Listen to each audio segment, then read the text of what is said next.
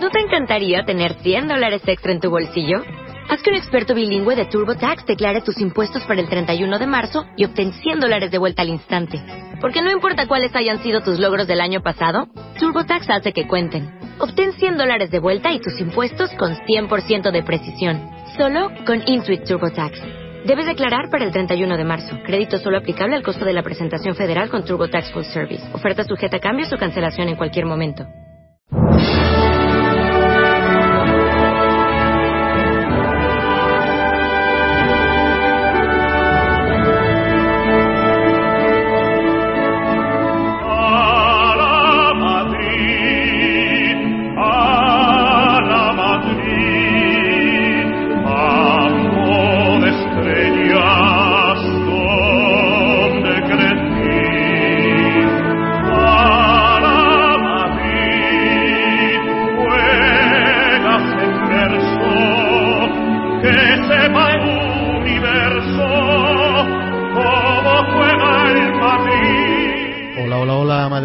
¿Cómo estáis? Eh, bienvenidos a bobmadridista.com, el podcast más madridista de todo el Internet, que hoy no es un podcast, no es un podcast al uso, hoy es un flipsu, tenemos una grabación eh, que hemos hecho en directo, que ya han escuchado más de 500 personas que participaron a través de Twitter con nosotros y que quiero compartir eh, para todos los que no tuvisteis ocasión de verlo en directo, que os la podáis descargar. Un saludo a la Madrid.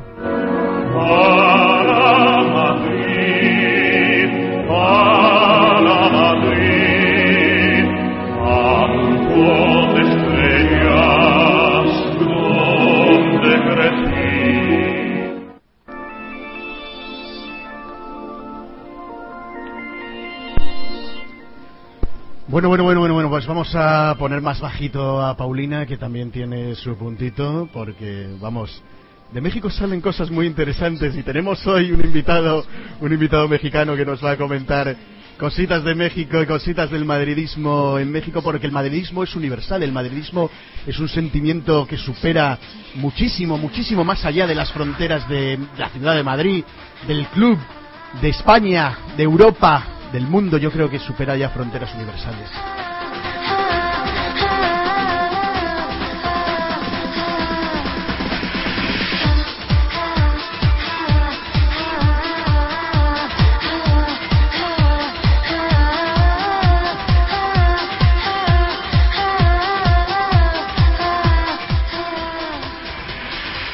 Me recuerdan que además Paulina ya está solterita, así que vamos a meter carpeta para lo que haga falta, por si dicen que le gustan los españoles, ¿no?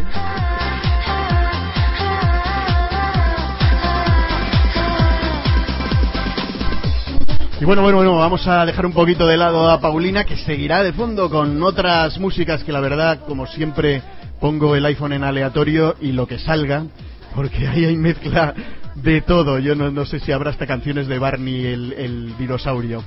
Pero vamos, eh, que venimos de hoy, hoy de un partido que ya sabíamos que era de trámite, pero que nos ha dejado unos golazos de auténtico escándalo, de una belleza, una plasticidad, yo creo que fuera de lo común, pero bueno, ya la que nos vamos acostumbrando en el Madrid. Y como vamos a hablar del partido de hoy, como vamos a hablar también de Juanito, de siete míticos, porque hace 20 años que, que, falleció don Juan, como vamos a hablar también de todo lo que se viene, por eso es el título de este Flipsu de hoy, un abril para la gloria, porque se viene un abril de pararse a disfrutarlo o de sufrir un auténtico Via Crucis, pero yo creo que vamos a disfrutar enormemente este mes de abril y lo que queda hasta el 19 de mayo en el que levantaremos esa gloriosa décima Champions, pues vamos a tener muchos temas y queremos que vosotros, como siempre en Flipsu, pues compartáis a través de Twitter y, con vuestros comentarios y eh, vayáis pasando las preguntas a un panel de auténtico lujazo que tenemos hoy eh, para vosotros.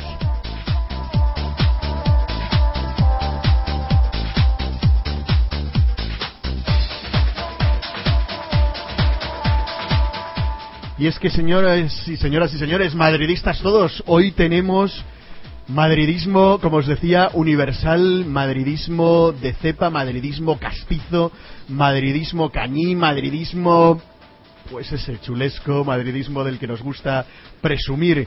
Y para presumir tenemos también hoy una, una belleza panameña, una mujer madridista ante todo, eh, comunicadora, que ya y además se ha vuelto fija en voz madridista. Vamos a tenerla también a futuro y para todo lo que ella quiera, porque sabe que tiene estas puertas abiertas. Es Maika Fernández. Maika, ¿cómo estás? Eh, saluda a nuestros amigos del Flipsu. Hola, hola, hola Aurelio, a toda la gente linda, los madridistas que estamos hoy súper contentos, ¿no? Por ese, por haber sellado el pase a semifinales. Estamos aquí, bueno, para conversar un poquito sobre eso y disfrutar juntos. Un placer. Bien, también tenemos a ya experto en estas lides porque además ha participado en otros podcasts, en Raza Madridista y en, y en otras historias. No sé si llegaste a participar en ese podcast de Chivas, otros podcasts mexicanos que he visto por ahí, no los he escuchado, los tengo, los tengo pendientes. Pero bueno, no es otro que Rodrigo, madridista, arroba madridista mex en Twitter, ya un, vamos, un referente del madridismo en México y en toda Latinoamérica. ¿Cómo estás, Rodrigo? Muy bien, muchas gracias, Aurelio. Y ahora, eh, hoy, nuevo, nuevo presentación, ¿tiene su bautismo de fuego o, se desvirga aquí? No sé ya si es bautizar o desvirgar en estas lides de, la comunicación en audio online. Pero tenemos hoy a, Manuel, eh, Manuel Vergara, que es más madridista, creo que es más madridista en Twitter. ¿Cómo, cómo es su Twitter, Manuel? Más madridista, sí. Bueno, espero, espero que me tratéis bien. Yo espero bautizarme y si queréis desvirgarme ya te tenemos que hablar un poquito más tarde, ¿no? Pero bueno, bien, de momento bien y preparado para lo que sea. Vamos para lo que sea con el Ice YouTube Fego. A galera começou a dançar E passou a menina mais linda Tomei coragem e comecei a falar Nossa, nossa Assim você me mata. Ai, se eu te pego, ai, ai, se eu te pego, delícia, delícia. Assim você me mata. Ai, se eu te pego, ai, Bueno, pues eh, vamos a comenzar por el partido de hoy, que es lo que tenemos más fresquito. Eh, partido de vuelta contra el Apoel eh, Chipriota, un partido que venía condicionado por el 0-3 en la ida, una ida donde tuvimos un primer tiempo mm, más o menos lento, pero después un segundo tiempo portentoso y que dejó eh, clara la eliminatoria.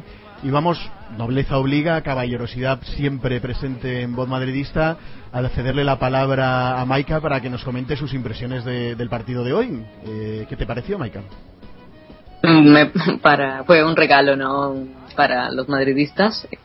Un partido bastante cómodo porque eh, estábamos ganando ya 3-0 en la eliminatoria, pero fue espectáculo para el madridista que estuvo en el Bernabéu y el que estuvo frente a la computadora, frente al televisor. Fue, fue muy bonito, los goles espectaculares. los tres me gustaron.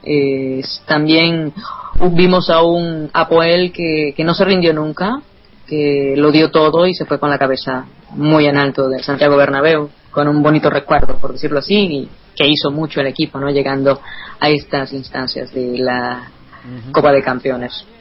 Rodrigo, eh, rotaciones, ¿te esperabas la alineación? ¿Te sorprendió algo la alineación? A mí, yo lo tuiteaba, eh, muy prometedora la pareja Granero-Saín, algo que jamás en la vida, de hecho, lo había comentado si, hubiera, si sería posible ver en algún momento a Granero y Saín juntos cuando salió Saín contra el Apoel el otro día y me dijeron eso nunca sucederá y, ha sucedido, los milagros existen. ¿Alguna otra cosa te sorprendió? Eh, coméntanos qué te pareció la, alineación. Era un partido de trámite, pero un partido para, para foguear algunos jugadores que no tenían minutos y, para seguir engordando estadísticas de monstruos como Cristiano, ¿no? Sí, sí. Eh, bueno, de la alineación, la verdad es que yo pensé que iba a rotar todavía un poquito más. Yo pensé que Callejón iba a ser titular. Pensé que que Higuaín iba a recibir eh, descanso también desde el inicio. Yo pensé que igual y Alonso jugaba porque se había perdido el partido de ida y pensé que igual le daban minutos en Champions, pero por lo visto lo está reservando. De lo demás me pareció bien. Yo creo que que me, todos los jugadores de la alineación estuvo bien. Em, fue una alineación para matar el partido, porque la verdad es que tenemos una plantilla que es brutal. Lo, la banca que tiene el Madrid en cualquier otro equipo de Europa, yo estoy casi seguro que serían titulares. Entonces, me gustó, me gustó la alineación, me gustaron los cambios, eh, los minutos que tuvieron Callejón y de María ya lo platicaremos, pero bastante prometedores, ¿no? El regreso de, de, esas dos fichas.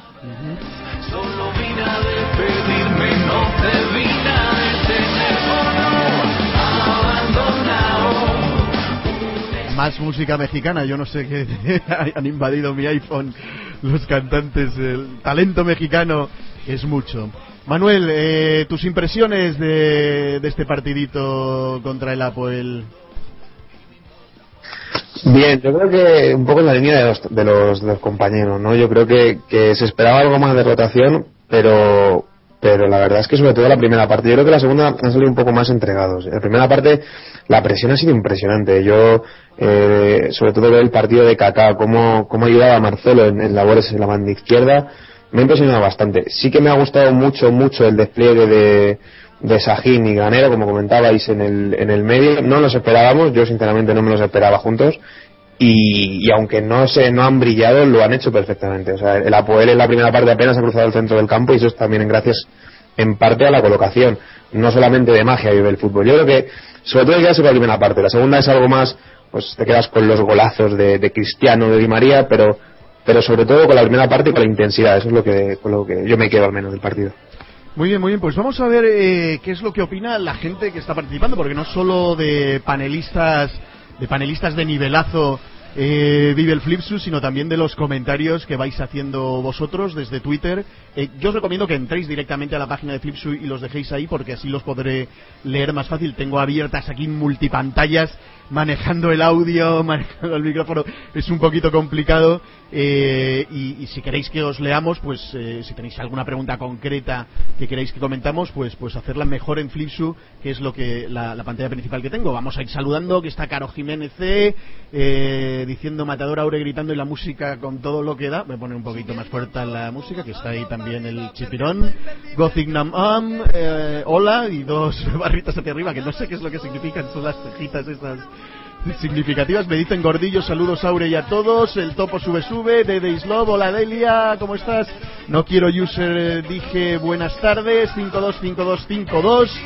Zephyr eh, su guion cat está en su punto.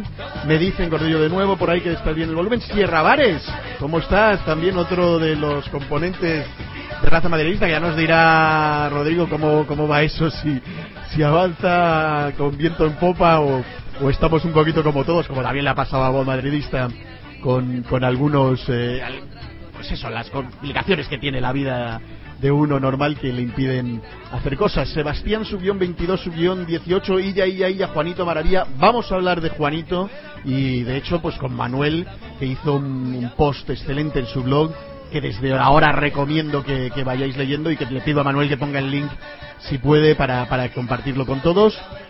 Eh, y tenemos por ahí, que más que más? Eh, subió en NRK, buenas y madridistas tardes acá en México, más México. Daniel Guapo 87H, hola, ¿cuánto tiempo voz madridista? Sí, sí, algún tiempito, pero bueno, hice, estuve de viaje y aún así hice un podcast agripado y todo, pero, pero funcionando. El punto más bajo del partido al Top y en lo personal quería que marcara Di María para tenerle para el 10 de abril, mayo, moralmente. Barane parece un veterano, nos dice Gothic subguión Nam NRK, que es un tío, dice me quiero casar con Kaká, qué golazo. Tenemos hasta declaraciones sospechosas. Es broma, es broma, es broma. Pues mira, ya que eh, Gothic Nam hablaba de puntos altos y puntos bajos, vamos, vamos a hablar precisamente de eso. Maika, ¿a quién destacarías hoy eh, de- en el partido por lo bueno y por lo malo? Porque ya sabéis que en el Madrid somos así, somos gente que cuando me salen estos gallitos me critican y cuando lo hago bien pues me dicen que ok, pues vamos con lo mismo. Eh, ¿A quién destacarías por lo bueno y a quién por, por un rendimiento eh, mm, inferior al esperado? Bueno, eh, ¿qué quieres? ¿La noticia mala o la noticia buena? bueno, vamos a empezar con, con lo bueno. Me, me gustó mucho ver a Marcelo, ver sus internadas, ver cómo se movía, ver las cosas que hizo en un momento determinado y gracias a él, ¿no? Se dio el pase, el pase de, el pase del primer gol que abrió la lata para el partido del Real del Real Madrid que aunque ya lo tenía asegurado bueno empezó entonces empezaron empezaron la lluvia de goles. Y bueno Marcelo me gustó mucho y también desde luego el punto mm, negativo el que todo el mundo está mirando no que, que ha sido Altintop no, di- no diré más nada pero pero pero sí hasta ahí Altintop me estás pidiendo Rodrigo, ¿coincides con la opinión de Maika en puntos altos, puntos medios y puntos bajos? Eh, bueno, en puntos altos me gustaría destacar el partido de Kaká. La verdad es que, no sé, los que ya me conozcan un poquito saben que yo soy muy de Kaká y le exijo mucho. Eh, me gustaría también el partido de Cristiano, otra vez en un partido que para muchos no valía nada, que el estadio ni siquiera se llena, aunque me, comen- me comentaron y estuve leyendo tweets que estuvieron muy caros las entradas y todo. Pero igual son cuartos de Champions, se toma el partido muy en serio y hace un partidazo. Eh, para mí la verdad es que casi todo el equipo muy bien. Eh, no me gustó Altintop de lateral izquierdo. eh, en el medio campo, en el- la media punta más o menos. Y Ramos de lateral, la verdad es que lo vi medio perdido. Sí, oye, no sé de- qué opinan ustedes.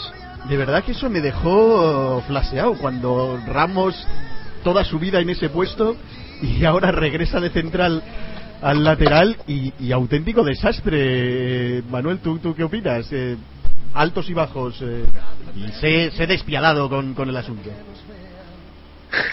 a más no poder además. Sí, yo eh, iba a comentar algo respecto a eso. Eh, Altintop en la primera parte como como bueno, tanto en el medio como incluso en, las tres medias puntas, yo no lo he visto mal del todo, no vamos a decir bien, a nivel de Kaká, como habéis comentado, que es, ha sido un partido extraordinario de Kaká, pero, pero no lo he visto mal. Es verdad que luego en la lateral izquierdo ha sido un coladero, de hecho, tanto el penalti como el, el gol del Apo, el primero, llegan por su banda. Eh, yo también quiero hablar un poco de, de algo que a lo mejor, no sé si, imagino que, para todos está un poquito presente, en la temporada de Barán. Barán tiene 19 años y yo lo he visto hoy muy, muy serio. Al lado de Pepe crece y al lado de Ramos también. Eh, creo que es un central muy bueno, con, con muchísimo futuro y que si sigue creciendo al lado de dos excepcionales centrales como Pepe y Ramos, Ramos, por favor, no más de lateral.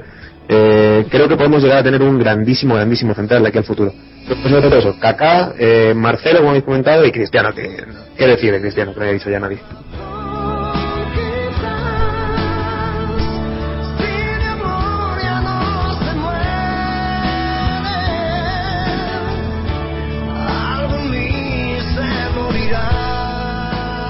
Bueno, yo la verdad es que destaco también a. Pues que ya Cristiano, yo creo que está haciendo una temporada que si no le dan el balón de oro, pase lo que pase, ganemos o no ganemos, si no le dan el balón de oro este año a Cristiano, es que es ya para, para crucificar a los responsables de- del asunto. Está con, con unas asistencias, con un temple que, que no tenía, ha perdido ese nerviosismo eh, que quizá le hacía obsesionarse en algunas ocasiones.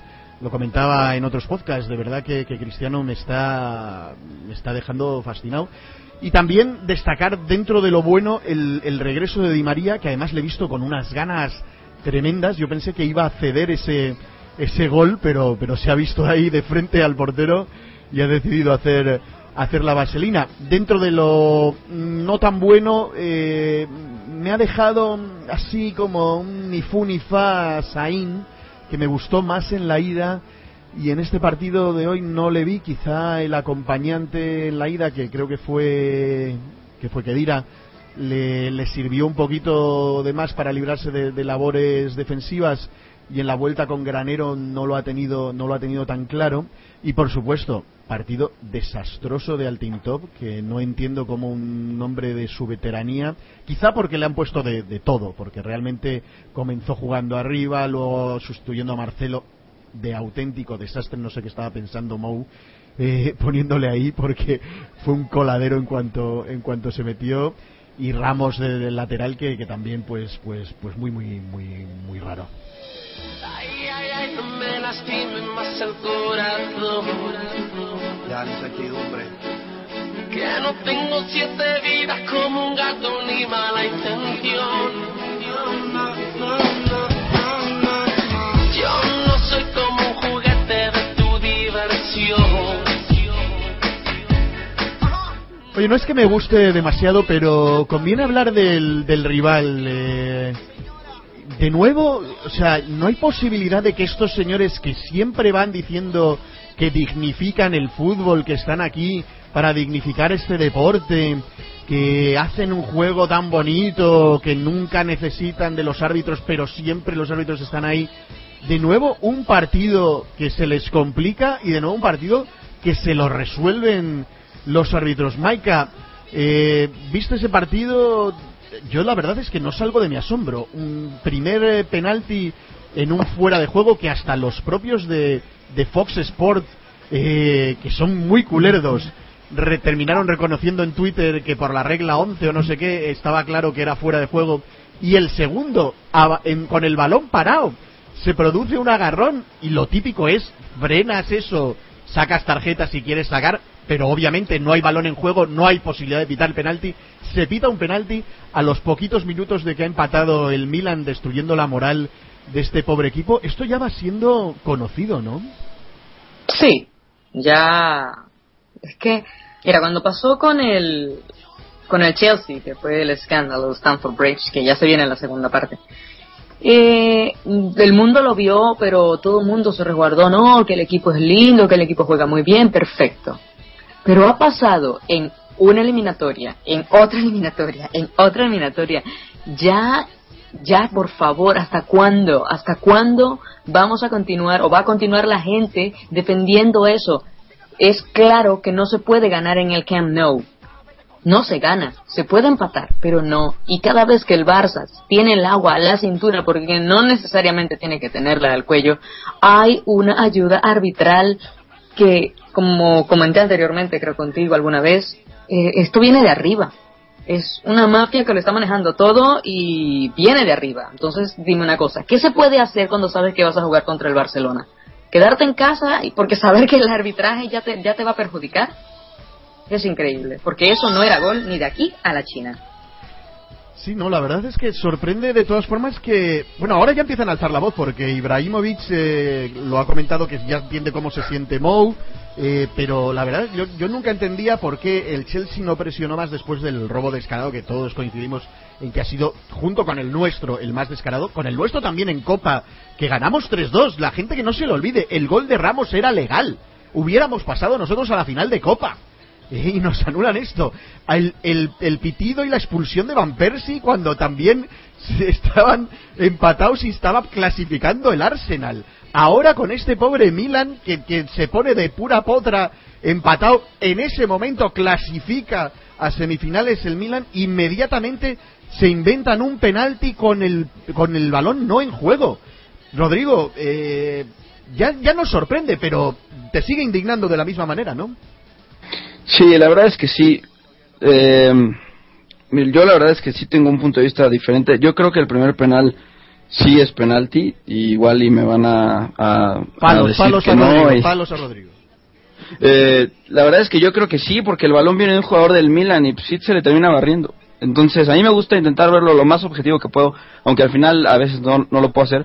Pero yo creo que sí era penalti, aunque creo que el primer penal no desequilibra tanto el partido como el segundo. El segundo sí es una mentada de madre porque le acaban de meter el, le acaban de meter el gol el Milan, el momento anímico es del Milan, el Milan tiene otra jugada en el, en el fondo del área y viene y marca un penalti que es descarado. O sea, es descarado y, y yo también es lo que he visto. La, la prensa italiana ahorita, mm, los desplegados de hoy fue robo al Milan, penalti inexistente. Y yo creo que eso ayuda a que la presión que ejerció Mourinho la temporada pasada y que mucha gente nos hemos dado cuenta, que también la las demás personas se den cuenta que no es una mentira, ¿no? Y que no somos unos llorones y, ni nada de esto, sino que es real, que hay una maquinaria que ayuda al Barcelona y esto es, es factible y está ahí. Vamos, vamos a ir intercalando comentarios de la gente porque si no luego se nos pasan. Eh, nos dice eh, Gottingham, yo del farsa no quiero hablar, la verdad. Solo espero que el Chelsea, aunque lo dudo mucho, se vengue. Ya hablaremos si pensamos que esto hay posibilidades de que el Chelsea se vengue. Ya nadie sorprende que los que no necesitan ayuda, entre comillas, siempre la reciben, nos dice Sabrips. Anita Poppy, Anita, ¿cómo estás? Eh, hace tiempo que no que no te escucho por ahí. Eh, ya no podemos quejarnos más, nos toman por tontos y se ríen de nosotros mejor callados como hacen los nuestros. Veréis eh, la final, yo no estoy tan de acuerdo. Yo no creo que el silencio, aunque nuestro silencio de la otra vez eh, fue más un grito y sirvió, sirvió de bastante quedarnos callados, yo creo que a veces hay que, hay que, hay que denunciar estas cosas. Sebastián Subguión 22, Subguión 18, no empiecen con mierdas, hombre, a hablar de algo importante que es el Real Madrid. Esto ya está decidido desde arriba. Odio que papá Villar y Tito Platini nunca los abandonen. Joder. Eh, mira, Porgas Madara, me acabo de enamorar tras escuchar a Maika pronunciar Camp Nou. Porgas, te ha salido un admirador. Eh, Maika, eh, Manuel, en tu opinión de este asunto del, platinato, ¿crees en el platinato? Eh, La verdad es que me parece también demasiado sospechoso que siempre se equivocan hacia el mismo lado y en caso de duda es siempre eh, a favor del Barça y, y son casos como muy evidentes, ¿no? Yo creo que antes los tapaba más la prensa, pero ahora con la existencia de las redes sociales eh, la gente empieza a darse cuenta de que aquí hay gato encerrado, ¿no? Sí, esa es, la, esa es la clave, sobre todo la última frase que has dicho. Yo creo que, que en caso de duda siempre se favorece al mismo. Eh, es tremendo. Hay veces que, que reconoces, pues eh, no vamos a ser tampoco, como, como hemos comentado, hay que ser objetivos. El Barça despliega un juego que en su manera de jugar, porque no es la única, que eso hay que recordarlo, no es la única ni la que gusta a todo el mundo. En su forma de jugar lo hacen bien, pero, pero encima, si aparte de desplegar un fútbol bueno, recibes una, o tienes una red debajo por posibles errores, pues, pues va muy bien la cosa. También hay que recordar, al principio de la segunda parte hay un penalti bastante evidente, Ibrahimovic de Mascherano, que, que no pita el árbitro. Entonces es una u otra, es el, el penalti del Chelsea, el expulsión de Van Persie, es, es muchos años, son muchas claves y cansa un poco, cansa porque te das cuenta de que, de que no se lucha en la misma condición, no nunca vas eh, en, igualdad de fuerzas, ¿no? Además tienen un aparato un aparato sobre todo eh, propagandístico enorme, o sea, yo recuerdo cuando se dejó de pitar el penalti en, en, campo del español, tanto Sport como Mundo Deportivo pasaron dos, eh, dos semanas increíbles, eh, escribiendo titulares, eh, maldiciendo en arameo a los, a los colegiados. Yo creo que, que aparte de, de, las federaciones institucionales, la reunión de Rosell con, con Villar, aparte tienen una, un aparato propagandístico que el Madrid no tiene. El Madrid ha perdido mucho poder en el, en el aparato propagandístico precisamente por la, por la central lechera y, y como han dado la espalda al, al madridismo. Yo creo que, que también es clave en cuanto a todo. Ya no solamente el, tema arbitral, sino en cuanto a todo. Sí que se, respira una- un ambiente de favoritismo hacia Barcelona que no le favorece. Yo creo que ni a ellos les favorece. Deslucen muchos, muchos de sus, de sus supuestos éxitos.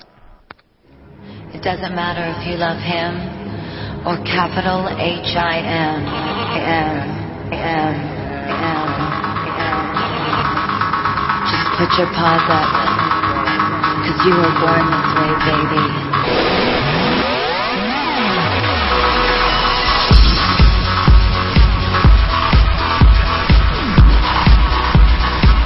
Born this way, baby. My mama told me when I was young, we're all superstars. She rolled my hair with my lipstick on, Bueno, bueno, bueno, eh, la verdad es que yo estoy indignado, sinceramente. Eh, esperaba robo, pero no tanto. Las quejas que hicieron por unos supuestos penaltis eh, no pitados en Milán les sirvió de mucho, ¿eh? Y, y esto, eh, la verdad es que da que pensar que la competición, eh, pues sinceramente, no sé si es como lo del balón de oro, ¿no? El año que se lo dieron a, Messi, a pesar de que Snyder había llegado, había ganado todo lo que había jugado, incluyendo Champions, menos el mundial que llevó a la final a una a una Holanda que, que era buena, pero tampoco tan gran cosa. Eh, con el propio Forlán ganando con el patético y llevando a Uruguay a un eh, a- pues a- dentro de los cuatro primeros también impresionante y no les ponen se lo dan a Messi que hace un mundial realmente flojo yo no sé si ya en las competiciones lo que tenemos que hacer es retirarnos y decir, bueno, pues que estas las juegue el Barça, porque si ya se las van a dar y estos títulos se lo van a dar a Messi y tal, pues mejor mejor que no que no participemos y montémonos nuestro propio tinglao, ¿no, Michael? Completamente, ahí estoy al 100% de acuerdo contigo. Mira, en la Champions, cada vez que pasas de, de, nivel, ¿no? Tienes unas unos, unos centavos, ¿no? que a cualquiera le caerían bien, ¿no? Unos centavos. Creo que se, se va a tener que competir para eso y llegar a las semifinales y verlo como una final si llegas a pasar, ¿no? Porque ya ves que al Barcelona le ponen alfombra para todo. Y por el otro lado, es, es casi imposible. Si ya te di, ya tú estás diciendo esto. Si no lo ganaba Schneider, pues tenía derecho a ganarlo Casillas o Xavi, que está al lado de, de- que hace un buen juego, que hace funcionar al Barcelona. Pero en el mismo Barcelona empezó a hacer, ¿no? Propaganda o, o publicidad para que se lo dieran a, a Messi. Eh, este tipo de cosas un poco de, de color, de, de todo, ¿no?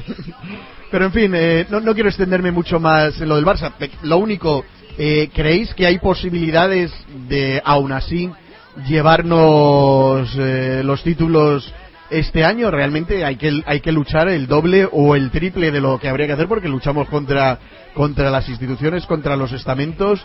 Eh, la única manera es, es que en el partido pues hagamos partidazo superior. Eh, ¿Tú cómo lo ves, eh, Rodrigo? Parece que, que claramente la final está enfocada a eso. Si es que no nos la engatusan eh, contra el Bayern, que, que yo tengo mis dudas. ¿eh? Eh, respondiendo a lo de si creo que podemos ganar los dos títulos, sí, yo estoy seguro que este año firmamos el doblete. Entonces, porque, porque ya, ya mucha gente está dando cuenta. Entonces, yo creo que ya hacer otro robo tan evidente va a estar mucho más complicado que antes. Uno. Y dos, tenemos un equipazo, una super plantilla, tenemos al mejor entrenador del mundo, somos la mejor afición que existe. Entonces, todos esos factores también van a pesar. Eh, contra todo y contra todos, este año firmamos el doblete. Y de lo otro, em, yo creo que a la UEFA le conviene más una final Madrid-Barça que una final Bayern-Barça porque como que no les gusta mucho eso de que el equipo que, es, el host de la final llegue y la verdad es que el Madrid-Barça es el, es el partido que ahorita si se da en final de Champions paralizaría a medio mundo y lo digo en serio. Manuel, ¿eres de la misma opinión? Eh, ¿La UEFA nos permitirá pasar? O sea, supongo que no me refiero a que nos ayude a pasar, sino que al menos no nos pondrá especiales trabas porque le interesa esa final y ya veremos si en la final qué es lo que sucede. Sí, yo creo que, que ahí estoy totalmente de acuerdo. A la FIFA, a la UEFA, casi todo el mundo le, le beneficia más un espectáculo entre Madrid y Barcelona. También para la propia ciudad de Múnich, yo creo, en temas económicos. Yo creo que, que mover las aficiones implica dinero y, y lo van a hacer así. Yo tengo muchas ganas, muchas ganas de, de ver primero el partido contra el Bayern, pero sobre todo llegar a una final contra el Barcelona. Sería algo increíble. Creo que, que llegar a esa final y, y ganarles allí sería un golpe absoluto a, a su ciclo, a su, a su cantera y a su masía. Y hablando del, del tema del Volta, yo no tengo ninguna duda. Yo no dudo en, en el, asunto de que el Madrid puede ganar con árbitros, sin árbitros. Yo creo que el Madrid es tan superior al resto que, que si seguimos confiando, seguimos saliendo a por todas en cada partido sin, sin pensar nada más que en hacer un gol, presionar, eh, jugar con nuestras bazas, sí, te van a quitar, pero somos mejores. Yo creo que, te digo, tanto doblete como final contra Barcelona sería para mí el, el colofón un año impresionante. Que no olvidemos, estamos en una temporada histórica, estamos a bueno, ya hoy hemos superado los 100 goles contra el- nuestro tridente, eh, ha superado los 100 goles de, de todo, de Messi de Henry de hace unas temporadas y estamos muy cerca del récord de, de la quinta. Creo que hay que valorar la temporada desde ya y hasta el final porque está siendo algo increíble.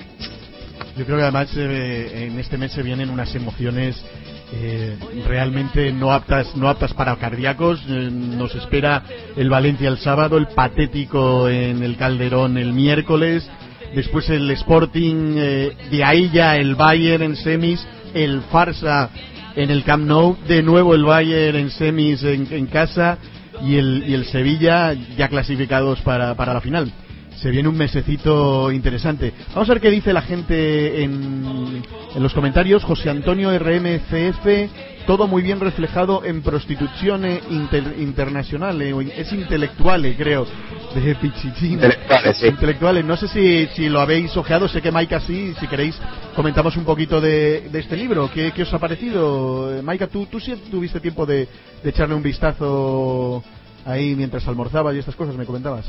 Le eché un vistazo, me lo comí y de postre y de todo. Está muy interesante el libro. Así que felicidades a Penchin por, por esta obra que, que plasma lo que los madridistas pensamos. No habla de tanto la prensa, cómo se manipula la información, y bueno, hay cosas importantísimas en este libro que es de lectura recomendada para cualquier madridista. Hay una parte que me gusta mucho, ¿no?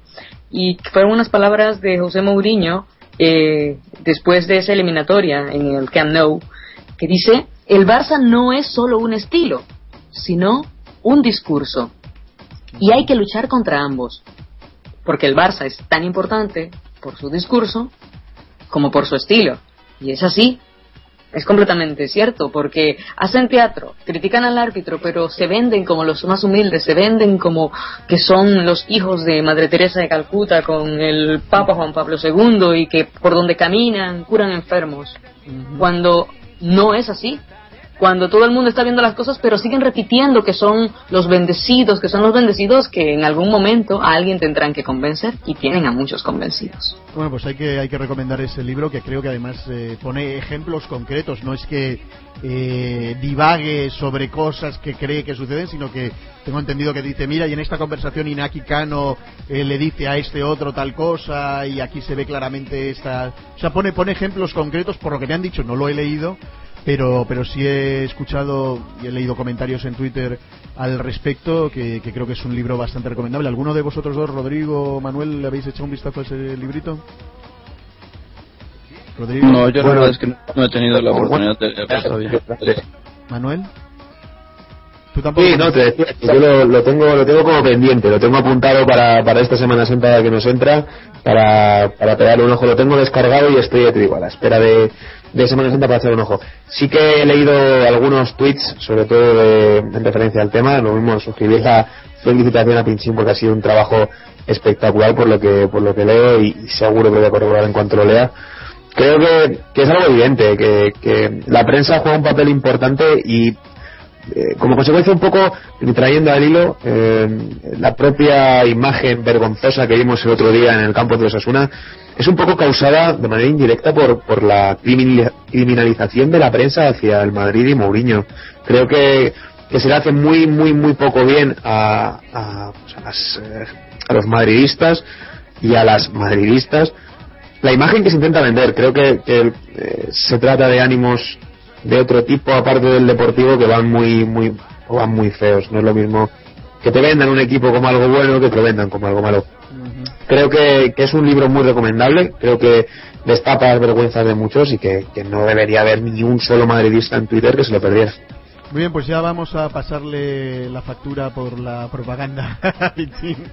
no, hombre, no, que recomendamos, por supuesto, toda esa labor que ha hecho y que está gratuito para bajárselo, descargárselo en PDF, pues, pues aprovechar todo lo que sirva para promocionar herramientas para el madridismo, como yo digo, un poco de arsenal, munición para poder desmontar el, el mito, el falso mito culerdo pues pues bienvenido sea y, y no, no, habrá más que palabras de agradecimiento y lo que podamos promocionar pues encantados encantados de la vida eh, lo digo nos quedó por saber si tú crees bueno vamos a seguir un poquito con comentarios y ahí entra tú también a comentar cualquiera de las cosas que veas eh, que decían que el Barça llegará a la final gracias a su mejor jugador que es Michel Platini dice Simón te fin de ciclo dice Caro Jiménez no os vengáis abajo con la final. Hemos jugado una final a un partido en este farsa y sabemos quién la ganó. Nosotros. Eh, los balones de oro para Messi vale que Cris ya tiene los goles limpiamente, dice Merri Carjulista. Eh, bueno, Rodrigo, tu, tu opinión en, en el no sé, ya la verdad, de, de, estos comentarios un poquito en, en general, eh, porque quiero, ya, ya, hemos avanzado algunos minutos y quiero luego hablar de, del artículo de, de Manuel con, sobre, sobre Juanito. Eh, pero vamos, para cerrar este asunto con lo que nos viene, Valencia, Atlético de Madrid, Bayern, eh, ¿cómo lo ves? Eh, bueno, rápido comentar de lo del libro. Yo no he tenido la oportunidad de leer, como había dicho, pero sí he leído bastantes comentarios muy buenos. Creo que en su primer día tuvo 3.000 y cacho de descargas, que la verdad es que para un documento online eh, son muchísimas. Eh, la verdad es que muchísimas felicidades eh, a Pinchín. Y mm, rápido comentar lo que dijo Mo en rueda de prensa hoy, que fue que el Barça va a llegar a la final. Y le dicen, ¿por qué? Porque es un gran equipo. Pasan varias preguntas y vuelven a preguntar, bueno, pero ¿por qué va a llegar?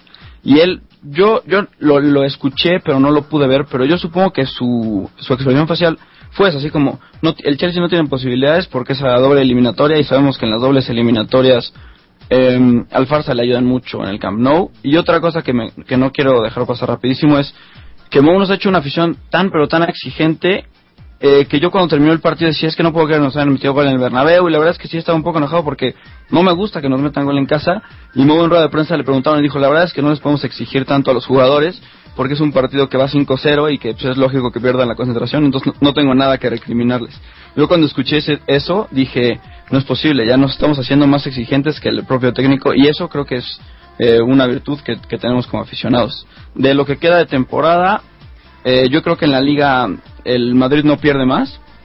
Eh, bueno, el Madrid tiene sin perder un rato, pero yo creo que no pierde puntos.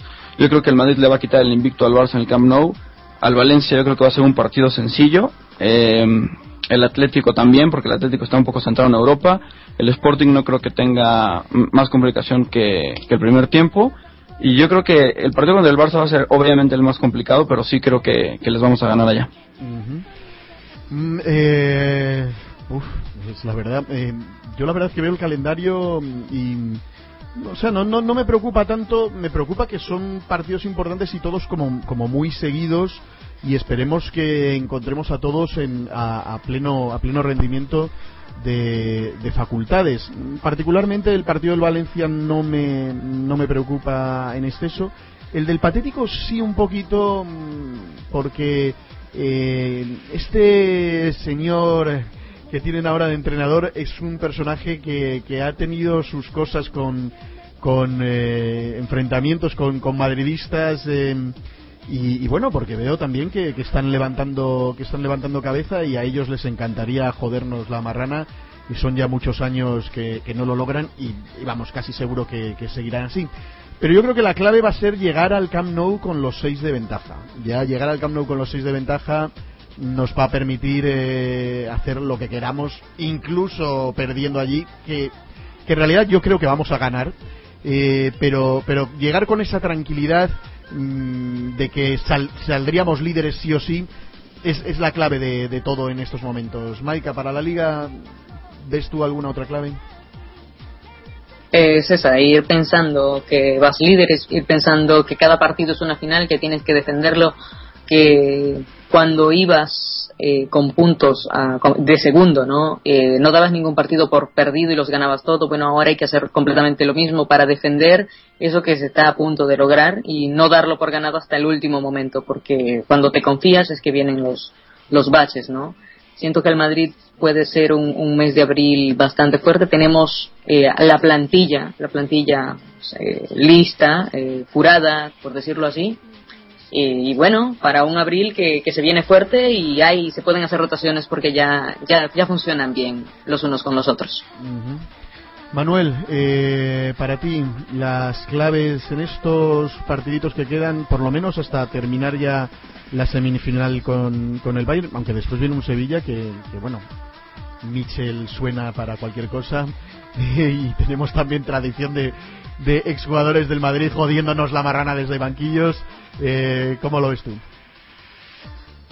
Eh, a mí me da ya no miedo, sino tengo marcado el partido del Atlético de Madrid en el calendario. Eh, no por el juego, sino por las consecuencias físicas. Creo que, como bien has comentado, Simeone, más que más que carácter, les da les da agresividad y esa agresividad la traducen bastante mal jugadores como Gaby, eh, jugadores como Tiago, el propio Arda Turán que en la ida ya lesionó a, o colaboró para lesionar a Di María a la postre. Creo que va a ser un partido duro en lo físico, más que en lo futbolístico. No creo que el Atlético de Madrid tenga eh, argumentos como para como para, para plantarnos cara limitándonos únicamente al aspecto futbolístico. Eh, sí, evidentemente la clave es llegar con, con más de tres puntos al, al Camp incluso yo aventuraría algo más. No creo que Madrid se vaya a dejar puntos contra Valencia, Atlético de Madrid o, o Sporting y, no creo sinceramente que se deje ningún punto contra Barcelona. Creo que puede ser una oportunidad bastante buena de dar un golpe encima de la mesa y, creo que el Madrid, a pesar de los dos partidos contra el Bayern, va a dar el golpe de, efecto que se merece en, en campo de Barcelona. Tenemos la mejor plantilla, no hay un, plantel que se pueda comparar al nuestro y creo que en este mes de abril, como, como hablamos bastante loco, lo vamos a demostrar. Eh, somos los únicos capaces de perder a cuatro titulares y seguir ganando y seguir goleando. Eh, creo que eso dice mucho, mucho de la plantilla que tenemos.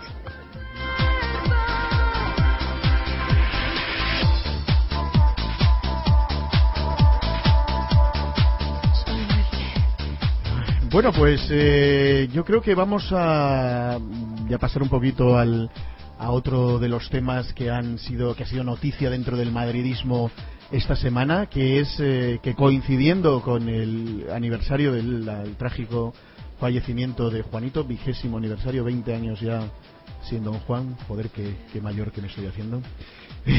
me acuerdo de, perfectamente de ese día eh, porque estuve viendo al Torino ahí en ese mismo estadio, pensar que, él estuvo ahí y que, en fin, que sucedió lo que sucedió me pone los, los pelos de- de punta y la piel de gallina. Pero en fin, eh, coincidiendo con esto, hemos visto una actuación maravillosa del 7 de España, Raúl de mi vida, eh, con el Schalke, que casi él, solito se comía al Bilbao de, de Bielsa, estuvo a punto de hacer un hat-trick eh, espectacular. Y la actuación de Cristiano que ya bueno durante toda esta temporada está haciendo un papel impresionante. Quería quería conversar o hablar un poquito de, de, de siete de leyenda Em, y para eso pues pues le voy a volver aunque acaba de hablar le voy a ceder la palabra a Manuel para que nos hable un poquito de, de Don Juan que de Juanito por ese artículo que escribiste que, a mí también me trajo mucha añoranza y que realmente es, es la causa por la cual estás estás hoy con, con nosotros. Ese artículo eh, fue lo que me, me lanzó a, invitarte a este tema, te ofreciste a participar y, aquí estás. Eh, coméntanos un poquito tu, tu recuerdo de Juanito y lo que significa Juanito eh, para el madridismo. Eh, eh, me alegra saber que, que fue por eso. Mira, eh, yo, como comento un poco en el post, eh, sentí mucha, mucha emoción la primera vez que entré en el Bernabéu y lo recuerdo como algo muy especial por eso, porque pasó de ser un campo, ya no en silencio, sino oír eh, nada y de repente todo el Bernabéu entero cantándolo. Me impresionó mucho, era muy pequeño y me, me llenó.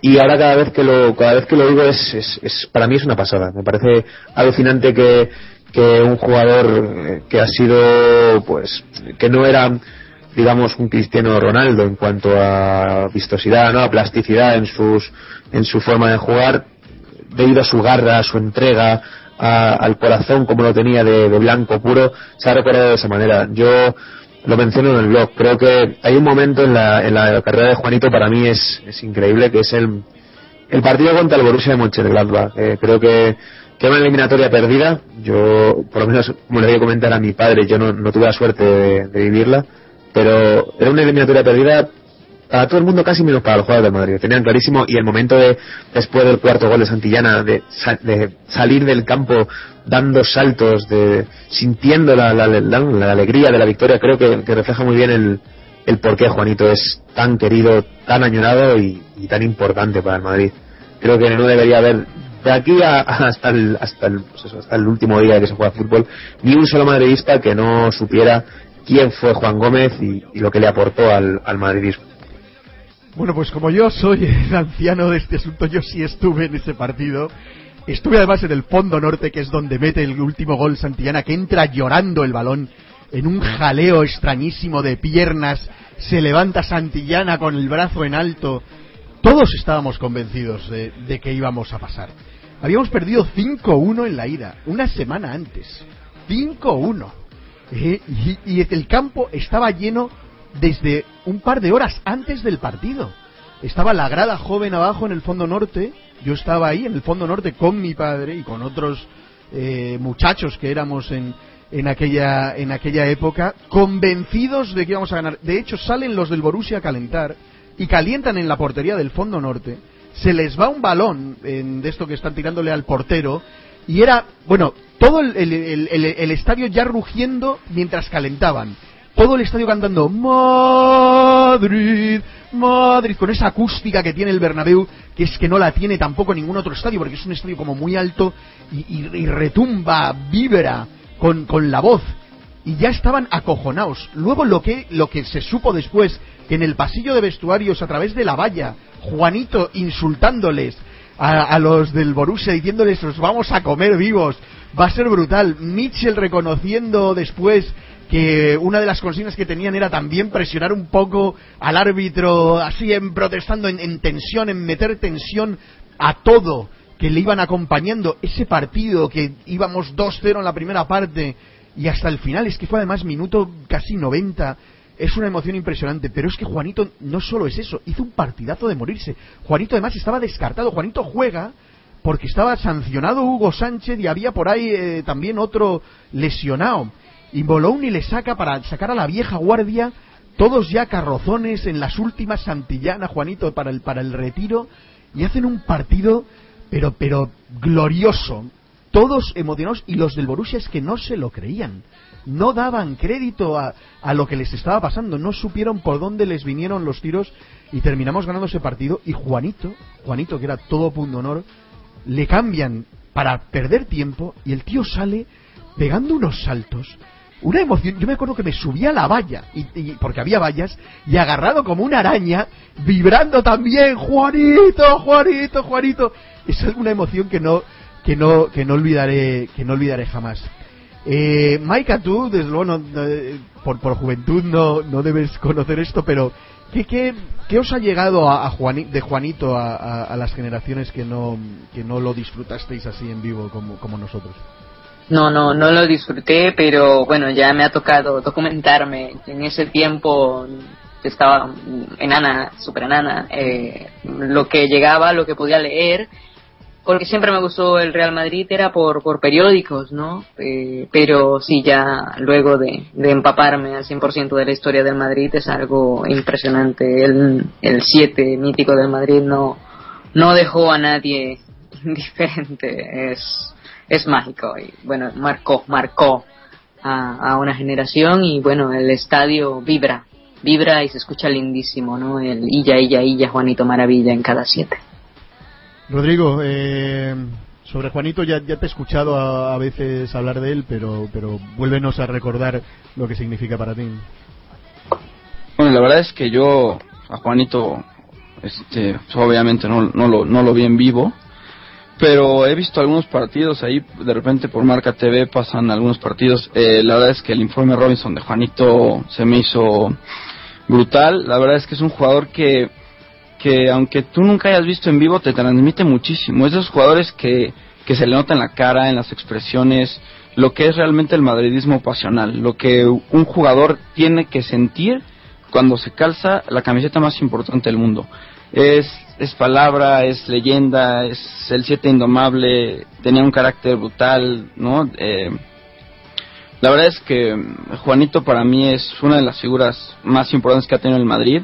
No por nada el, el estadio siempre y siempre se correrá su nombre, ¿no? Entonces eso para mí me, me deja muchísimo de lo que, de lo que ¿Sabéis algo significa, que- significó y significará, ¿no? Otra de las cosas que tiene este asunto de, de Juanito es la envidia que provoca en otras aficiones, y me refiero a las aficiones rivales. Ellos no tienen una leyenda así, se la tendrían que inventar, ¿no? De, de ponerse a decir, yo que sé, Kubala Maravilla o Cruz Maravilla o alguna tontería por el estilo. Eh, y, y- y no hay manera, no han tenido. Juanito estuvo en el Madrid y no ha habido nadie tampoco como, como Juanito. Ya quisiera yo eh, ver a alguna figura actual salir con esa emoción, con, con ese con ese corazón. Al único que le veo así con un corazón similar es a, a Di María y con los comentarios que escucho me, da la impresión de que, de que me, me está defraudando por un poquito por, por, por mercenario. Eh, pero, pero un poquito es eso, ¿no? También, Manuel, el, el, el que, el que nos sirve para, para, para apuntalar aún más eh, la, leyenda de este club que tiene personajes míticos como desde el propio Bernabéu a, a Di Stéfano como leyenda viva de, de- del madridismo y a, Juanito como, como emblema de, de, de un punto honor, de una rebeldía, de, de- del espíritu de- de- del, siempre, siempre eh, querer ganar, eh, no dar nunca nada por perdido y- vamos, el espíritu de Juanito, ¿no? Sí, es, el espíritu de Juanito, no hay, no hay duda. Cuando hablamos de remontadas, de grandes épicas, siempre se, se recurre ¿no? a, recuperar el espíritu de, de Juanito. Juanito es eh, la personificación de- del carácter madridista. Yo creo que el, que el madridista nunca se rinde, el madridista siempre piensa que el equipo es capaz. No, no creo que haya muchos, salvo algún pipero y, y demás, que duden de la capacidad de este equipo y, y creo que Juanito representa muy bien. Camacho podría ser otro gran eh, exponente, pero Juanito era alguien muy carismático. Yo alguna algún vídeo que he podido ver en grabaciones, en, en entrevistas previas que están colgadas en YouTube, eh, se desprende una una energía, un, un halo de, pues no sé cómo decirlo. Humanidad, yo diría, Es- es que- yo diría- sí, sí, sí, desprende humanidad, desprende madridismo, lo ves tan cercano, lo ves tan, te ves reflejado en él. Yo, yo creo que el, que el madridista que siente el, eh, que siente el Madrid ve como que un jugador que ahora que estamos hablando muchas veces, ¿no? De, la facilidad que tiene un jugador para cambiar de equipo, para besar un escudo y luego al día siguiente besar otro, creo que, que la demostración de que, de que el amor a los colores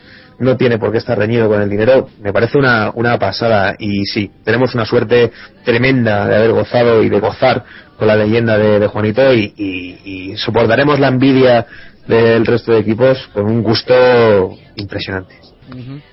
Oye, ¿y qué os ha parecido eh, el incombustible el incombustible Raúl? Porque José Antonio RMCF dice que Raúl tiene también ese espíritu de, de Juanito. A, mí la verdad es que me sorprende cada día más. A, a Raúl le llevan intentando jubilar años, se traían entrenadores a ver quién era capaz de sacarle de, del, del vestuario. eh, el tío se va a una liga alemana donde no conoce para nada y termina ahora de capitán, de líder espiritual de esa afición que ya cantan Raúl, Raúl, impresionante.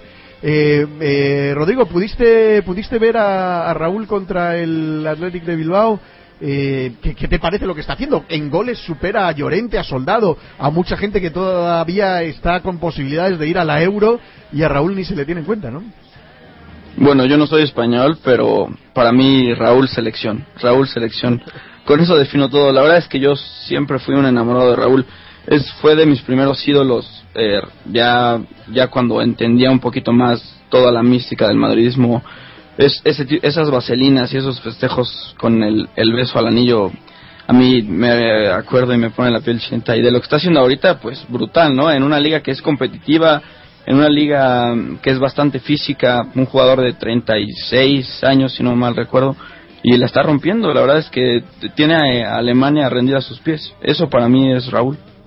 Maika, ¿viste ese partido? O, o, bueno, ¿qué te está pareciendo lo que está haciendo el 7 el 7 del Madrid, Raúl? No, no, no pude ver el partido, pero sé que Raúl es una leyenda y en, el- en Alemania ha caído muy bien en el vestuario, ha sabido entrar, ha sabido liderar y lo más importante que sus goles o sus actuaciones en un momento determinado han, lo han demostrado. Pues un 7 mítico y bueno, si ya no tenía o se quiso ir de- del Madrid, este, bueno, hizo un aterrizaje en Alemania y le está, está yendo muy bien, que nos alegramos todos por él. Sí, yo, yo también, la verdad que, o sea, yo solo, yo lo dije ya en algún podcast, yo a mí me- es verdad que a lo mejor eh, se arrastraba o tal o cual, eh, pero era un jugador que, que no se ocultaba, que siempre estaba presente, que siempre se, se ofrecía para el balón, sacrificio además siempre garantizado, a lo mejor a veces en exceso y para la, la galería, eh, pero yo, fuera lo que fuera, solo con aquella imagen, llevándose el dedo a la boca en el Camp es que sinceramente yo solo con eso ya le pondría una estatua a Raúl. No necesito que haga nada más, pero es que encima está saliéndose saliéndose por ahí. Eh, Manuel, para ti Raúl, ¿qué significa? Que todavía no conocemos tu opinión de, del 7 de España.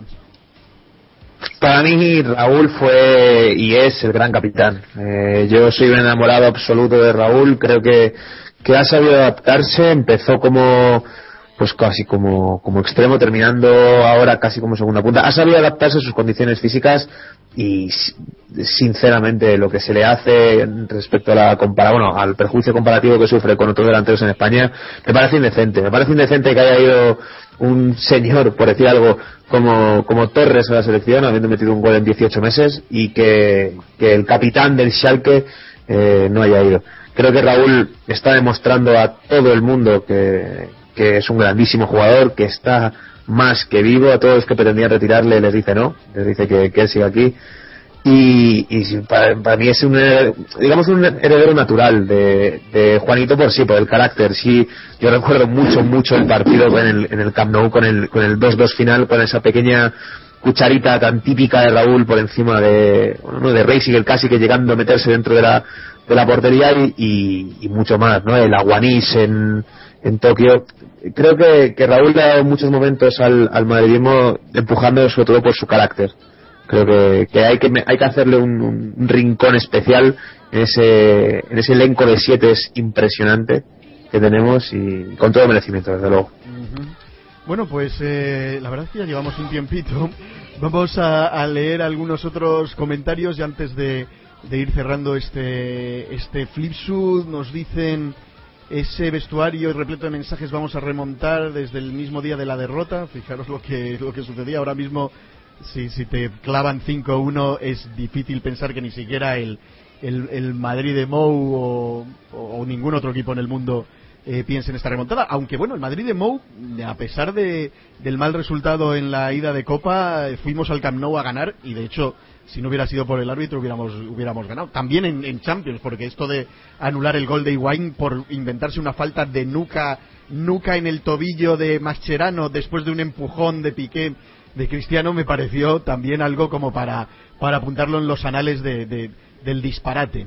Pero en fin, vamos a ver más. Eh, el decálogo de Juanito para las remontadas. El primer tiro lo hacemos nosotros, la primera falta la hacemos nosotros, el primer córner lo sacamos nosotros. Rodrigo, ¿tú tienes esto del, del decálogo por ahí? Sí, aquí lo tengo. Cuéntanos, cuéntanos para, para que la gente que no lo tenga, aparte de Porgas Madara, eh, lo pueda conocer. Ahí va, se los leo un poquito para que me entiendan. Este manual va así. Número uno. Media hora antes de que el partido diera inicio, toda la plantilla estaba convencida de que nos clasificaríamos a la siguiente fase. Punto número dos. En esas rejas que dividen el túnel de vestuario, los jugadores le decían de todo al equipo visitante. Metían patadas y escupían al suelo. Punto número tres. Juanito se tiraba contra la gente para que ésta se metiera de lleno al partido y el Bernabéu se fundiera. La plantilla al ver estos gestos de Juanito se quedaba asombrada. No podían creer que alguien tan pudiera fundir el Bernabéu en una sola alma. 4. Los primeros 10 o 15 minutos eran importantísimos. Había que salir a presionar a tope. 5. La primera falta, el primer tiro y la primera declaración al árbitro tenía que venir nada más a empezar el partido para que el rival que llegase se diera cuenta que esto no iba en broma, que las noches de miedo escénico en el Bernabéu eran reales. 6. Había que marcar en los primeros minutos, eso hacía que el equipo visitante perdiera el control. 7. Había que ir a por ellos desde el minuto 1 para que el equipo contrario se terminara de, de de desmoronar y darse cuenta que en el infierno en el que estaban. 8. La presión que metían esas ciento y tantas mil almas eh, era vital y la ilusión de igual manera porque sabían que iba a presenciar un espectáculo digno de recordar. Eh, nueve, eh, si, si toca, en el sorteo, si, si se ganaba el sorteo, tocaba pedir balón para que el rival eh, ni la tocara. Era, y diez, era clave hacer el primer tiro, aunque aún así fuera contra las vallas, para arrancar un suspiro al público y que, y, y que esto prendiera a todo el, a todo el Bernabéu. Joder, impresionante. Así ¿Esto más qui- o menos. ¿Quién dices que, de- que es el autor de este decálogo? ¿El Eh, la verdad es que no tiene un autor porque yo he leído eh, varios y son, siempre son como de 8 a 10 puntos, pero dicen que eh, era la plantilla de esa época don- donde estaba Juanito, Santillana, Chendo, Valdano, eh, Gordillo, Camacho y, y, y los demás. Y Hugo Sánchez, no te olvides de tu compatriota. eh, que- Y Hugo, Hugo, que llegó un poco tarde, pero ahí estuvo también. ¿Qué, qué os qué os ha parecido el decálogo? ¿Lo conocías, Maika? Le había leído en algún momento, habían puntos que me, que me, que me, que me parecían haberlos leído, pero sí, impresionante. Ojalá hoy vi en- a los a los chipriotas, a los de la Poel, cantando, animando a su equipo, es impresionante que deberíamos ficharlos, ¿no? deberíamos ficharlos para el Bernabéu. Muy bien. Eh, Manuel, ¿tú lo conocías o, o no? El decálogo este. No, no, la verdad es que no, no lo conocía, pero, pero me lo creo. Creo que, que resume muy bien lo que, lo que proponían, ¿no? El, el equipo que hizo un poco de puente con la quinta. Eh, es que es, es que es una tras otra. Creo que, que es carácter puro. A mí me, me, me fascina una frase que dijo Juanito, algo así, creo recordar, no, no, no creo que sea exacta, algo así como eh, de no haber sido futbolista hubiera sido ultrasur, ¿no? Eh, Él es pura pura raza y, y así lo demuestra. Creo que, que ese decálogo es, es muy acertado. Hay que hay que presionar desde el primer momento, hay que imponer la, la, la- bueno, pues el miedo escénico que produce el Bernabéu desde el primer momento y hay que aprovecharse de ello. Juegas en casa, juegas a favor de Corrientes, supone. Pues mira, es un poco lo que dice José Antonio RMCF, que Juanito era un aficionado vestido de, futbolista. Eh, arriba, arriba, arriba con ese balón, que Juanito la prepara y Santillana marca el gol, dice NRK. Eh, Carol Jiménez, pero qué top la anécdota de Aure y con todo y cantada. Es que ese Madrid, de verdad que lo tenéis que vivir, alguien tiene que vivirlo. Cuando el, cuando el, Bernabéu canta eso de Madrid, vibra, vibra porque tiene esa R con la D, el Drid y, y la A viniendo de, de verdad que vibra el estadio, se notan los cimientos vibrar. Es una, es una pasada. Eh, si uno hubiera sido futbolista sería ultra ultra sur, decía Neyali, la, la anécdota que ha, que ha contado Manuel. Sierra Vares, el día 2 de abril murió Juanito, el día 3 nací yo. Mira, y por suerte nací madridista. Mira, ahí está Sierra Vares comentándonos sus, sus 20 años recién cumplidos. Feliz cumpleaños, Sierra. Eh, Juanito, joder, Aure, me has puesto en plan espartano con la anécdota, dice por Gas Madara. Juanito no marcó una generación, Juanito marcó la historia, dice Lulú Kellogg's, eterno Juanito Karen Jiménez. Mou es juaninismo, dice, me dicen Gordillo. Eh, bueno, sí, yo creo que Mou tiene un poquito también esa rebeldía de, Juanito, de, de, no callarse, de que Juanito no era tanto de, hablar, sino en el campo eh, reaccionar en, en plan visceral. Eh, de Arari, Cristiano lo quiere todo, cueste lo que cueste, y no lo ha conseguido contra el Farsa porque se desconcentraba, pero ya no, espero mucho de él. Vamos a hablar de ese otro 7 de legendario que, que ahora sí todos conocemos y dejemos un lado lo, yo que quería hablar un poquito de Butragueño o de Amancio. Eh, hablemos de, de Cristiano. ¿Le veis marcando una época? ¿Es un digno eh, portador de, de este número mítico de auténtica auténticamente legendario en este club, eh, Rodrigo? Ay, te- te tenía, tenía miedo que me preguntaras eso ahorita. es que estaba pensando, híjole, la verdad es que es muy complicado. Para mí es muy complicado porque, o sea, en un principio sí, sí creo que Cristiano va a marcar una leyenda. Eh, si es un digno portador del 7, sí, yo creo que la verdad eh, es un monstruo, es, es una máquina de hacer goles.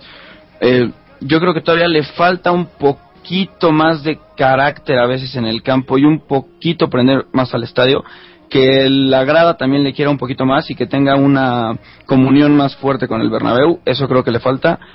Pero es que también los otros siete del Madrid han sido demasiado históricos, entonces yo creo que cada uno tiene un lugar especial en, en el corazón de todos, pero sí espero ver eh, la época de un siete glorioso con Cristiano y espero que me toque en todo su esplendor y yo creo que es- eso comienza este año con, con el doblete. Yo la verdad es que cada vez además le veo más madridista. Aparte que es un jugador que sinceramente eh, da la impresión de haber nacido para ser madridista, para jugar en este equipo. Eh, cada vez le veo más, más implicado con, con el club. Eh, Maika, ¿tú eres de esa opinión? ¿Le ves o le ves simplemente que viene a hacer su trabajo? Es un profesional de este asunto y, y, bueno, le daría igual hacerlo aquí o en cualquier otro equipo. De que es un profesional, es un profesional, pero este niño quería jugar en el Real Madrid.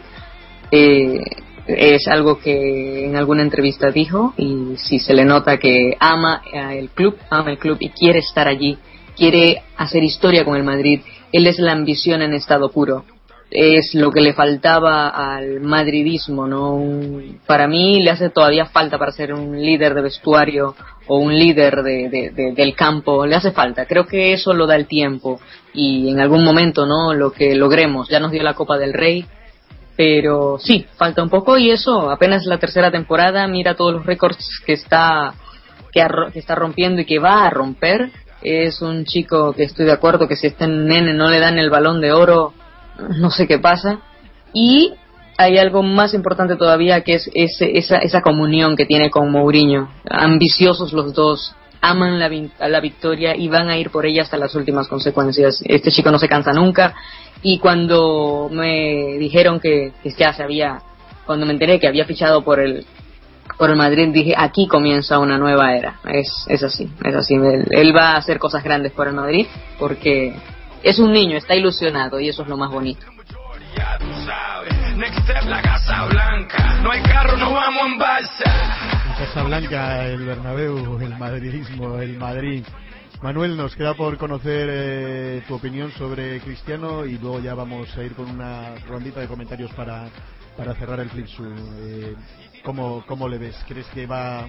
yo creo que ya lo va haciendo, eh, pero quizá yo para mí eh, no tanto es la conexión con el público, sino un poquito con el, con, con el resto de la plantilla. A veces le veo un poco a su bola y como que el resto mm, no le trata con el, con el mismo con el mismo cariño. Da esa impresión, estoy seguro de que, de que es un error eh, y que es, es solo eh, una, falsa impresión que tenemos todos, pero a, a mí me, me, me da ese feeling de que todavía el resto del equipo no le busca como, como líder, aunque este, en esta temporada eh, realmente se lo, se lo está ganando. Quizás la primera, en la primera etapa no, no tanto. Eh, ¿cómo, ¿Cómo ves tú a Cristiano, Manuel?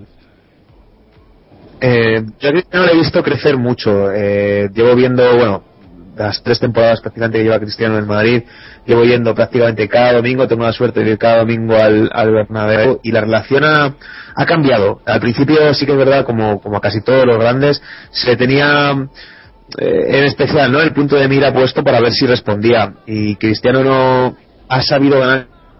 Impresionante ver cómo han ido cambiando. Muchos pitos, muchos eh, silencios, muchos susurros por, por aplausos y por entonar su, su nombre. Creo que Cristiano ha evolucionado porque ha sabido entender que para triunfar en el Madrid no solamente hace falta con ser muy bueno, que lo es, sino además darle algo de, de, lo que necesita el Madrid, ¿no? Ese, ese carácter que, de que estamos hablando, ¿no? El espíritu de Juanito en Madrid.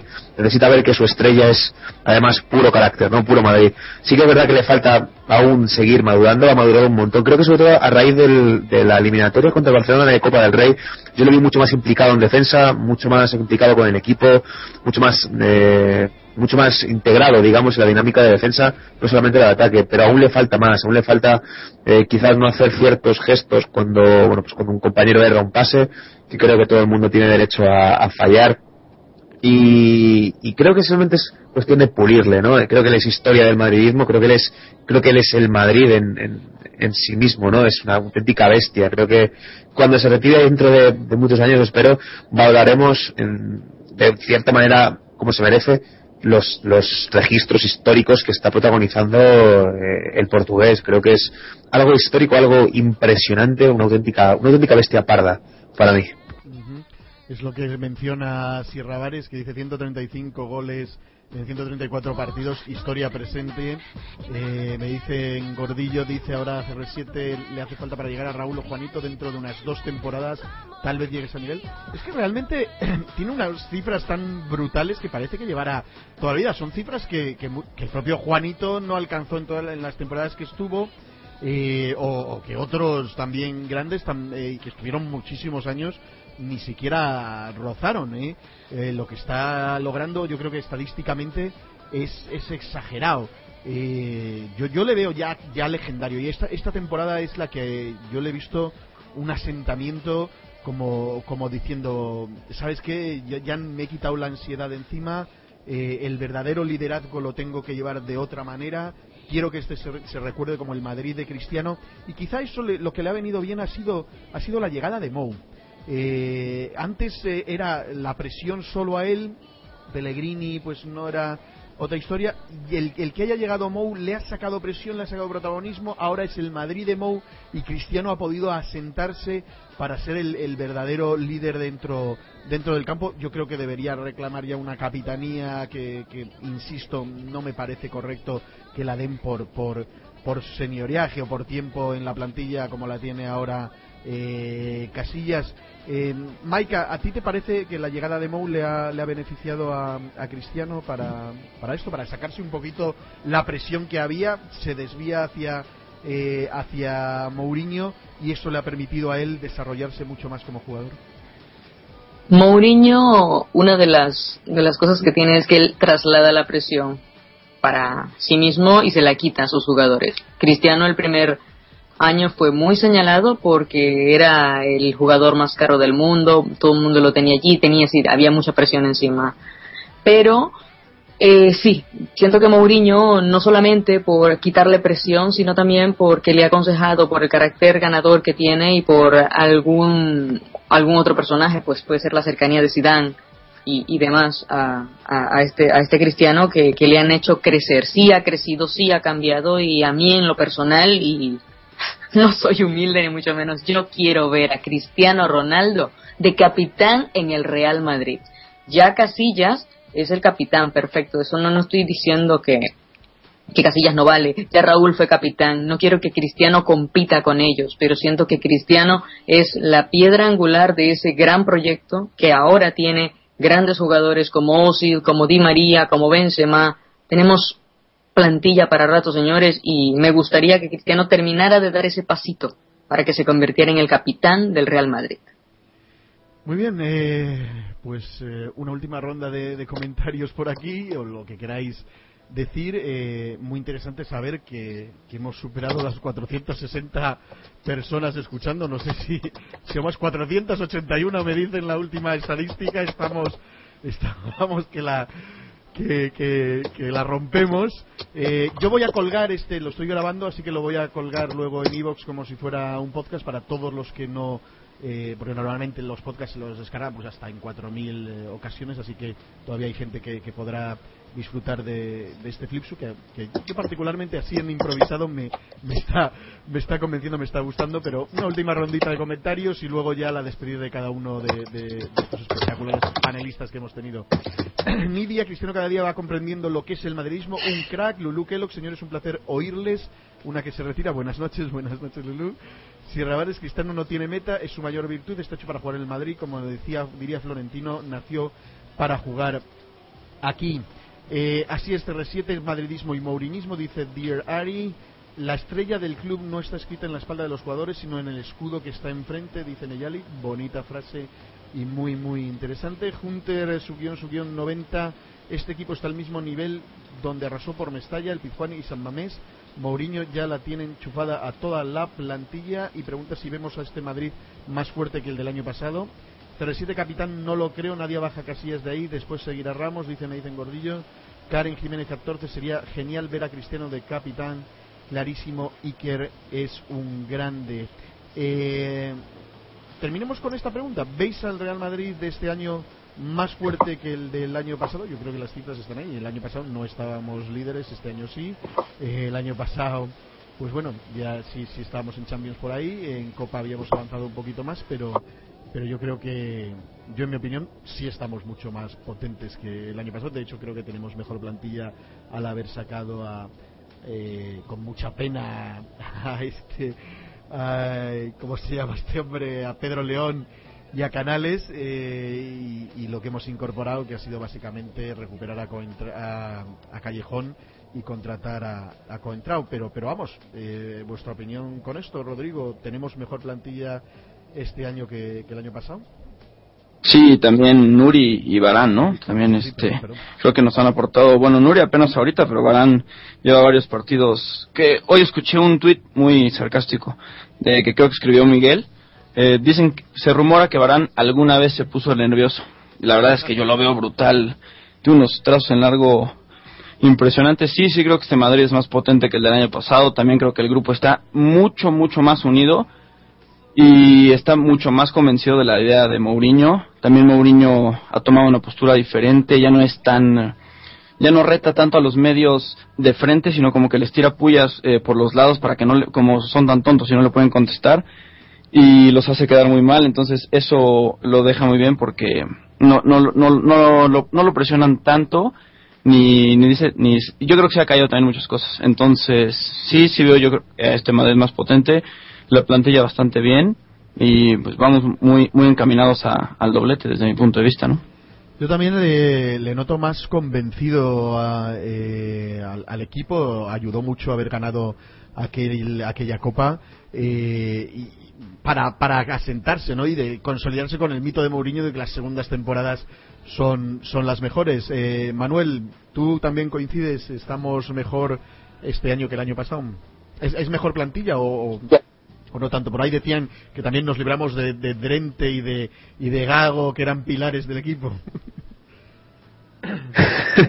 Sí, eran auténticos, auténticos pilares. Yo tengo una relación idílica hablando en Twitter con, con Soy Inherente, el perfil falso es un tío bastante, bastante agradable para, para leerle.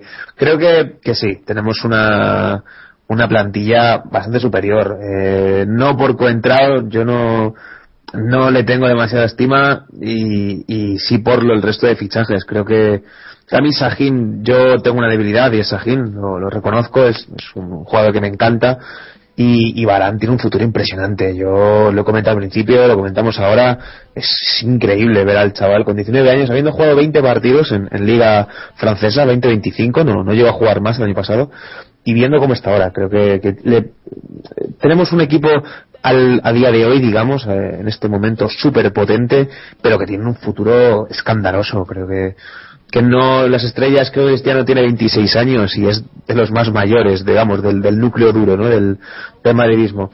Eh, en cuanto al tema de, de la capitanía, es que es todo uno, es un poco, habrá casillistas, habrá eh, gente anticasillas, eh, yo creo que eso es como todo, O sea, ¿no? yo- Hay yo que, no es tanto por eh, Casillas, sino porque no, no me convence tanto que sea el portero el capitán, porque siempre que hay Gres, que siempre que hay historias que puede presentarse el capitán ahí, eh, Casillas está siempre demasiado lejos del asunto, porque no es como Valdés que le permiten irse de un lado a otro, agarrarle el cuello al entrenador contrario, ¿no? Entonces por eso es que Sí. no, no le veo tan Sí, sí. capitán, no veo gran capitán a un portero. Yo preferiría que fuera un jugador de campo, no, no, no es, no es nada en contra de Casillas como, como personaje en sí, ¿no? No, no, sí, ahí coincido. Está claro que, que tener al, al capitán en la portería es una desventaja en cuanto pues eso, la- a ejercer la presión. ¿no? A mí me, me, me indigna, me fascina, según se mire, eh, mucho la, presión que ejerce Xavi. Xavi arbitra los partidos del Barcelona. Es, es increíble ver cómo, cómo se acerca al árbitro para, para exigirle amarillas, para que le pite faltas. Y, eso lo hace el, pues eso, el tener la potestad ¿no? de, de, moverte por el campo y de acercarte al, al árbitro a, a comerle la oreja ¿no? en ciertos momentos. Sí, creo que eso nos, nos rep- nos representa una desventaja, pero, pero bueno, cada uno puede tener su opinión. Yo creo que, Casillas ha, ha demostrado, a lo mejor para algunos que vale, a lo mejor para otros que no, ahí cada uno tiene su opinión, yo no me quiero meter ahora. Pero, pero bueno, creo que, que sí, que, que la hora de tener un capitán en el campo sería bastante, bastante beneficioso para el Madrid. Y vamos, que nadie lo dude, la plantilla es mucho mejor, vamos a por todas y vamos a conseguir el doblete. Muy bien, pues eh, os voy a hacer la palabra una última vez por lo que queráis decir, si queréis promocionar blogs, promocionaros personalmente o lo que queráis decirle a, esta afición que, que nos escucha, pero diciendo además que ha habido, ya hemos superado los 500 oyentes en este Flipsu, lo cual pues pues la- me, me llama la atención porque llevábamos un tiempo sin, sin temas de voz madridista.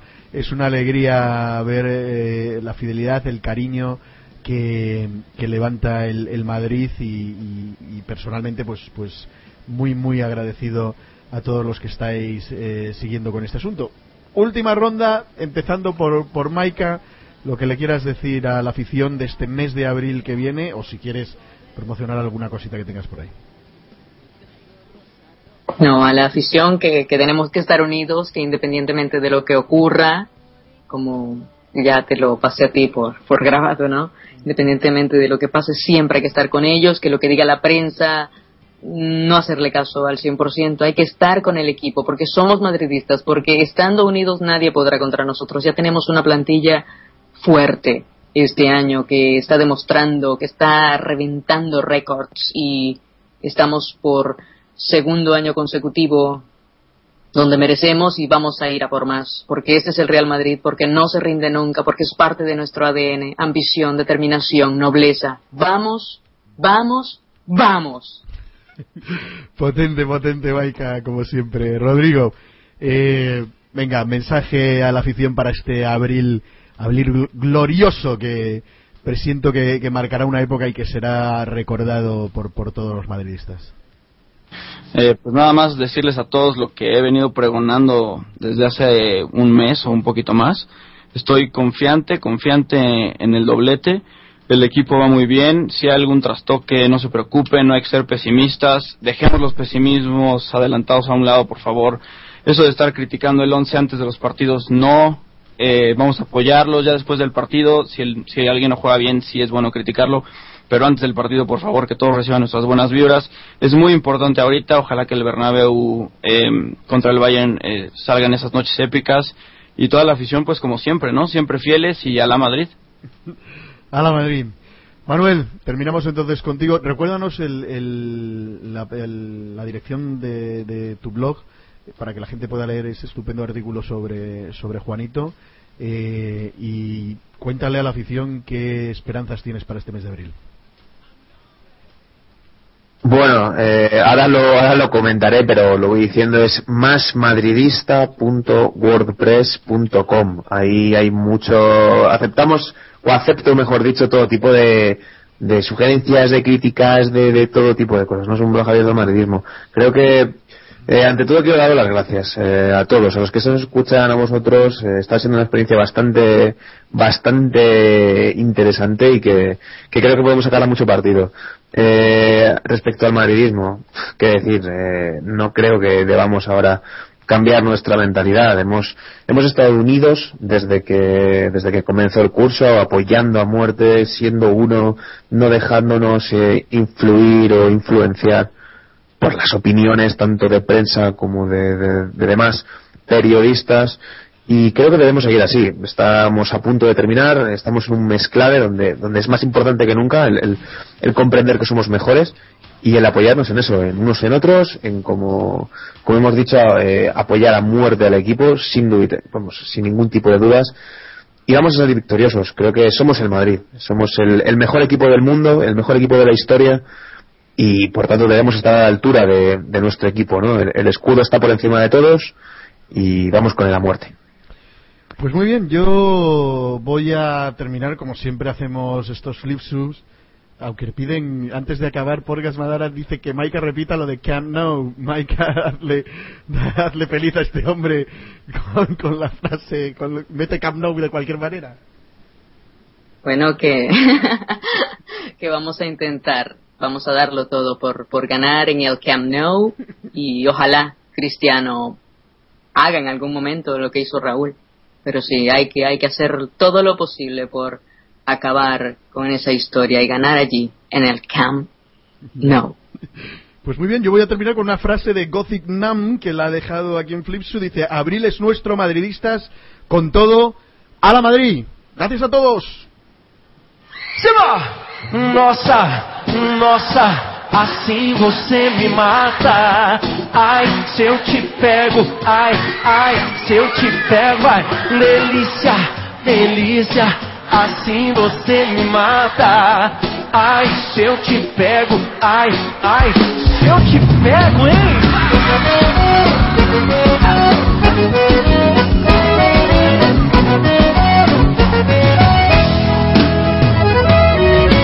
Sábado na balada.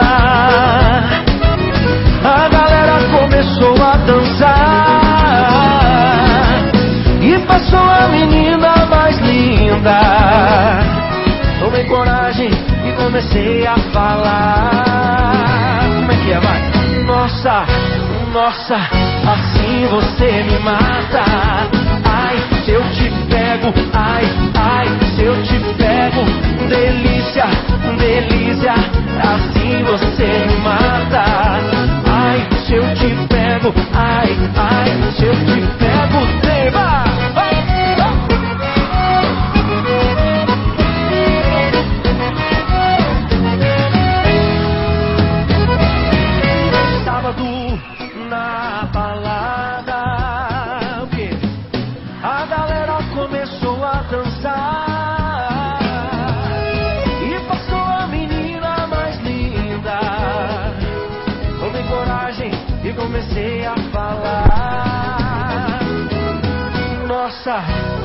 Falar. Nossa, nossa, assim você me mata.